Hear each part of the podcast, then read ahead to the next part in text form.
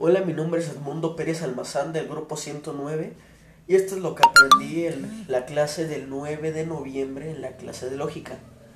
Aprendí que en todo argumento puede distinguirse dos puntos, los cuales son la premisa y la conclusión.